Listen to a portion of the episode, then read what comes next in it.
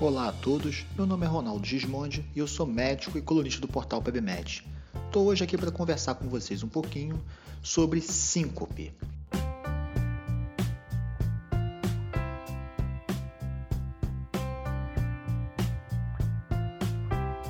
Esse diagnóstico que é tão comum é quando o nosso paciente tem uma perda transitória da consciência. Mas será que o paciente teve síncope mesmo? A primeira etapa na abordagem a um paciente com síncope é uma história detalhada, no qual você vai fazer diagnóstico diferencial de lipotímia. Eu tenho a sensação que vou desmaiar, mas eu não chego a perder o sentido. É comum o paciente falar: Eu lembrei de tudo. Nesse caso, não houve perda da consciência, e sim uma sensação que é desmaiar. O termo lipotímia é o que vem sendo mais consagrado nesse sentido. Por outro lado, o paciente que tem falha na memória, ele não se lembra de um determinado episódio. Doutor, simplesmente quando eu acordei eu estava sendo socorrido ou estava no hospital. Esse paciente é que de fato tem uma perda transitória da consciência. E nesse caso, a síncope faz diagnóstico diferencial com a crise convulsiva. Os abalos musculares seriam uma forma natural de você fazer o diagnóstico diferencial. Só que a síncope, se prolongada ou profunda, pode causar abalos musculares. Da mesma forma que uma crise convulsiva generalizada de grande mal também leva à perda de consciência. O que fazer? A liberação esfincteriana pode ser uma pista. O, a liberação urina ou fezes é mais comum na convulsão, mas ainda assim isolado não é o suficiente. A forma do paciente acordar é o principal. O paciente com síncope acorda lúcido, enquanto que o paciente que teve crise convulsiva acorda no estado pós-ictal. Dos sinais para o diagnóstico diferencial, esse é o mais importante. E a nossa discussão nos próximos dias vai estar sentada na abordagem clínica ao paciente com síncope. Quais exames eu tenho que fazer, o que, que eu tenho que estar atento dos exames complementares e o tratamento que eu posso oferecer. Um abraço e até a próxima. Olá a todos, meu nome é Ronaldo Gismondi, eu sou médico e colunista do portal PebMed. Estamos hoje no segundo episódio de nossa série sobre síncope.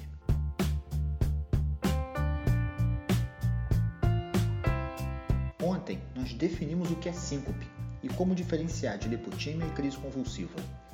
Hoje nós vamos focar na avaliação do paciente com síncope. Como toda avaliação clínica, a história e o exame físico são os passos iniciais e obrigatórios. Na história, você tem que estar muito atento ao mecanismo da síncope. Como ocorreu? O que o senhor estava fazendo? O paciente que tem pródromos, que percebe que vai desmaiar, sua frio, visão turva, escurece tudo, esse paciente, em geral, se protege, ele percebe que vai desmaiar e menos comumente se machuca.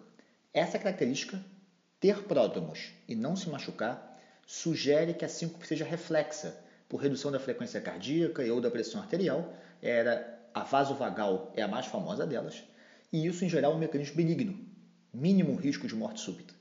Por outro lado, a síncope que ocorre de repente, o paciente não percebe, com mais frequência ele se machuca, sugere que possa ser cardiogênico.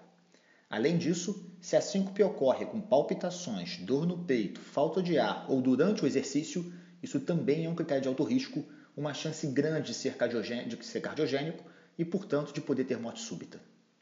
No exame físico, esteja atento aos sinais de cardiopatia e aos sinais vitais. Uma bradicardia ou uma taquicardia acentuada, alterações da pressão arterial e, principalmente, alterações de cardiopatia estrutural podem indicar um paciente de maior risco. E todo paciente com síncope deve realizar um eletro de 12 derivações em repouso. É mandatório nessa avaliação. Um eletro alterado aumenta a chance de ser cardíaco e indica uma avaliação complementar. As alterações mais frequentes são bradicardia acentuada, bloqueio AV avançado, segundo grau, MOBIT 2 e terceiro grau, QT prolongado ou QT curto, PR curto com onda delta, e o bloqueio de ramo avançado com QRS acima de 120 milissegundos. Também esteja atento e valorize sinais de isquemia, de hipertrofia ventricular ou de infarto prévio.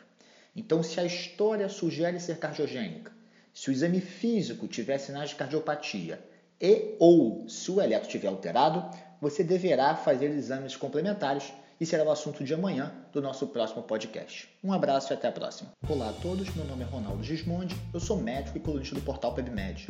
Estamos hoje no terceiro episódio da série sobre síncope e vamos conversar agora sobre as avaliações complementares.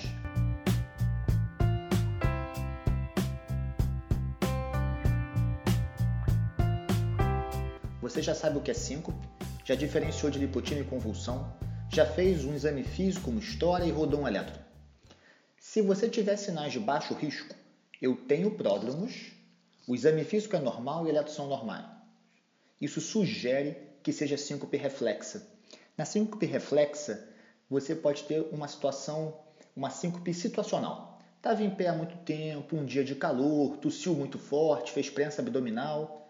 Nesse caso, o mecanismo vasovagal é muito comum e você pode não fazer exames complementares. Quando a síncope é recorrente ou esse mecanismo, esse trigger, né, ele não está tão claro, vale a pena você fazer um tilt test. O tilt test ele pode ser sensibilizado se você associar o nitrato e se ao final dele você fizer uma massagem do seio carotídeo para pesquisar hipersensibilidade do seio carotídeo. Isso é mais importante quando você tiver um paciente mais idoso ou que teve síncope quando apertou o pescoço, por exemplo, colocando a gravata. A ideia do tilt test é pegar o mecanismo da síncope reflexa ele pode ser por redução da frequência cardíaca, por redução da pressão arterial ou misto. Pacientes com redução da pressão arterial, normalmente o mecanismo iodocardiogênico vasovagal, se beneficiam mais de um tratamento que evite a queda da pressão. Falaremos disso amanhã. Por outro lado, na hipersensibilidade do seio carotídeo, tende a predominar a bradicardia, a resposta cardioinibitória, e nesse caso é um paciente que pode se beneficiar de marca-passos. Por outro lado, o paciente com história de síncope no exercício, ou com dor no peito, palpitação, falta de ar, o exame físico alterado ou um eletro alterado, eu tenho que investigar cardiopatia. Nesse caso, a investigação vai depender do que você encontrou nesses exames.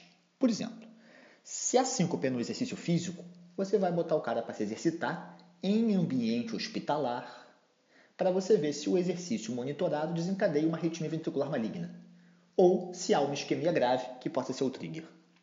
Já um paciente bradicárdico, você vai fazer um holter ou um monitor de eventos para tentar pegar pausas prolongadas, bloqueio AV avançado e, quiçá, um estudato fisiológico.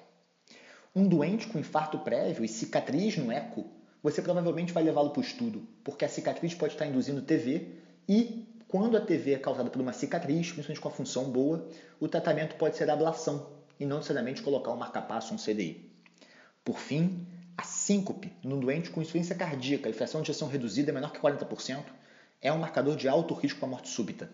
Você fará o Holter e o monitor de eventos, mas é pouco provável que ele escape um estudo fisiológico.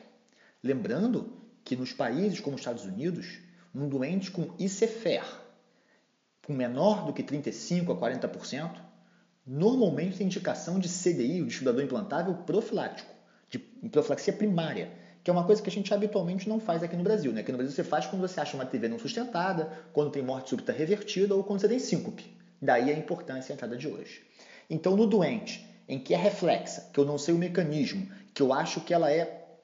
Eu não acho a situação onde ocorra, né? É, ou é de repetição, nesse cara de, de síncope reflexa de baixo risco, tilt test. No doente, onde eu tenho pistas cardiológicas, depende da doença que eu achei. Vai envolver provavelmente teste funcional, mais eco, Holter e talvez um estudo fisiológico. E amanhã nós vamos conversar com vocês sobre as opções de tratamento. Um abraço e até a próxima. Olá a todos, meu nome é Ronaldo Gismondi, eu sou médico e colunista do portal PebMed. Estamos hoje aqui fechando a série sobre síncope. Hoje nós vamos falar sobre as opções de tratamento.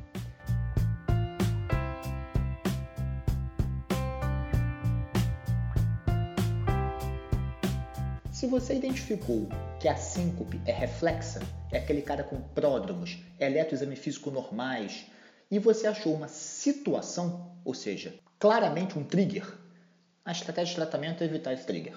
Então, na síncope reflexa, quando eu tenho uma situação, eu tenho que evitar a situação. Se a situação for inevitável e a pessoa perceber que vai desmaiar, a melhor forma de prevenção é deitar e levantar a perna. Então, se você puder deitar e levantar a perna, isso aumenta o retorno venoso, melhora a sua pressão arterial e você consegue não desmaiar. Se tiver numa situação onde você não possa deitar, se você se abaixar, se acocorar, se agachar, você também consegue esse mecanismo e isso normalmente consegue evitar a síncope. Então a melhor estratégia para síncope reflexa, principalmente do tipo hipotensor, né, vasovagal, endocardiogênica, para esse grupo, a prevenção é o melhor caminho. É claro que você deve se hidratar bem, evitar exposições prolongadas ao sol, evitar ficar muito tempo em pé, mas a gente sabe que às vezes isso nem sempre é possível. Por outro lado, se você tiver uma síncope reflexa de padrão cardioinibitório, onde a bradicardia é a causa da síncope, e isso normalmente vem no idoso com hipersensibilidade ao seio carotídeo, essa pode ser uma das situações onde você vai indicar marca-passo para uma síncope. Hoje em dia, a gente não tem mais usado os beta-bloqueadores como tratamento da síncope reflexa. Se você tiver uma síncope reflexa, principalmente hipotensora ou mista, e você não responder às medidas preventivas, há duas opções de tratamento. No Brasil, a gente tem fluorocortisona, um agonista mineralocorticoide, que vai aumentar a retenção de água e sal e vai, por outro lado, botar o potássio para fora. Então, essa droga ela pode causar edema, hipertensão e hipopotassemia, e isso limita o uso no paciente que não é hipertenso. É importante lembrar que para você usar essa droga, você talvez vai ter que tolerar um pouquinho de hipertensão supina. Né? O paciente deitado fica um pouquinho hipertenso e você usa a pressão em pé como a sua pressão alvo. E aí lembrar de deixar o doente em pé de 1 a 3 minutos, não vale botar em pé. E para essa pesquisa de hipertensão postural, é o MED deitado e bota em pé direto. Nada de botar deitado, sentado e depois em pé. É deitado para em pé. 1 a 3 minutos, você mede. Até pode ter hipotensão postural tardia, mas se isso ocorrer, o tilt mostra para você e você faz uma monitorização da PA mais prolongada. Além da, fluido, da fluorocortisona, nós temos a midodrina. Só que a midodrina não é fácil de achar no mercado, você acaba tendo que importá-la. A midodrina é um agonista alfa-1 adrenérgico e muito usado nessas situações. Só que é um fármaco que hoje perdeu espaço no mercado. Vocês praticamente no Brasil não vão vê-lo usar. É, ele tem que ser importado hoje em dia. E algumas pessoas, mesmo, mesmo sendo só alfa e não beta, algumas pessoas reclamavam de palpitações e hipertensão com seu uso. Então, na síncope reflexa, nossas opções são prevenção, é o melhor caminho. Deitar e levantar a perna. E se mesmo assim for muito de repetição, fluorocortisona. Se o mecanismo for bradicardia, marca passo. E quando a síncope é cardiogênica? Aí depende da doença de base. Se for isquemia, você trata a isquemia. Se for uma cicatriz, você pode fazer ablação. E se for insuficiência cardíaca com fração de ejeção reduzida, uma arritmia ventricular maligna, uma morte súbita abortada, aí o tratamento é o cardiodesfibrilador implantável. Muito obrigado pela audiência.